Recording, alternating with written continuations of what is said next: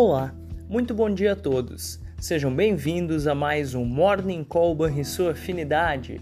Eu sou Daniel Boss, analista de economia do Banrisul, e hoje é terça-feira, dia 16 de janeiro. A agenda econômica trará como destaque o Fórum Econômico Mundial em Davos, além de novos balanços corporativos nos Estados Unidos.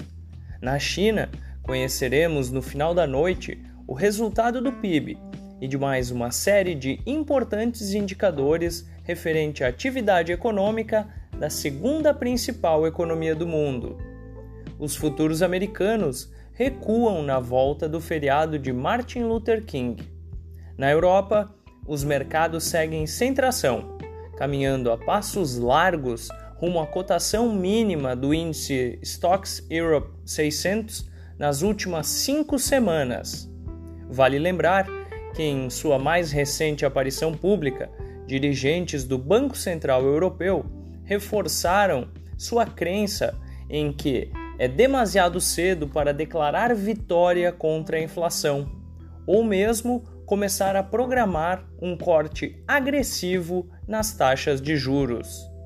Na esteira, os dados fracos vindos da economia do Reino Unido apoiam o discurso de que a retomada da atividade passaria por alguma flexibilização nas taxas de juros nos próximos meses, dado que o alto custo dos empréstimos, o risco de recessão econômica e as tensões geopolíticas parecem dar corpo para uma tempestade perfeita por lá. Veremos qual será o comportamento do Banco da Inglaterra. O segundo dia da semana foi marcado por perdas nos ativos de risco na Ásia, exceção percebida no índice Xangai, na China. Entre as commodities, os preços do petróleo mantiveram-se estáveis, embora os ataques no Mar Vermelho não tenham cessado. O petróleo do tipo Brent segue comportado na casa dos 78 dólares o barril. Essas foram as notícias internacionais. No Brasil, a sessão da véspera foi marcada pela baixa liquidez, dada a ausência do mercado americano para motivar os negócios.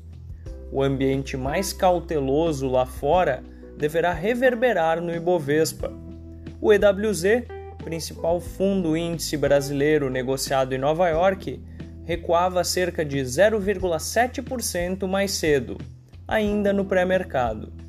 O dólar, mais forte, e o avanço dos retornos dos treasuries tendem a pressionar para cima os juros futuros, pesando no real. Em dia de poucas novidades e agenda fraca, o ponto alto foi a divulgação do boletim Focus do Banco Central, que mostrou queda na mediana das projeções de inflação para o corrente ano pela segunda semana consecutiva. O acordo em torno da reoneração da folha de pagamentos seguirá no centro do debate durante o dia de hoje. Fechamento do mercado.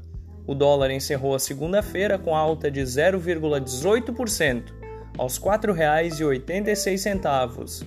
O euro subiu 0,14%, aos R$ 5,32. O Ibovespa avançou 0,41%, aos 131 mil 520 pontos. O DI futuro para janeiro de 2025 ficou estável, a 10,07%.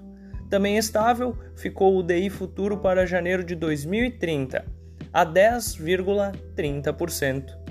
Você ouviu o Morning Call e sua afinidade com os destaques do dia. Acompanhe de segunda a sexta-feira o nosso overview.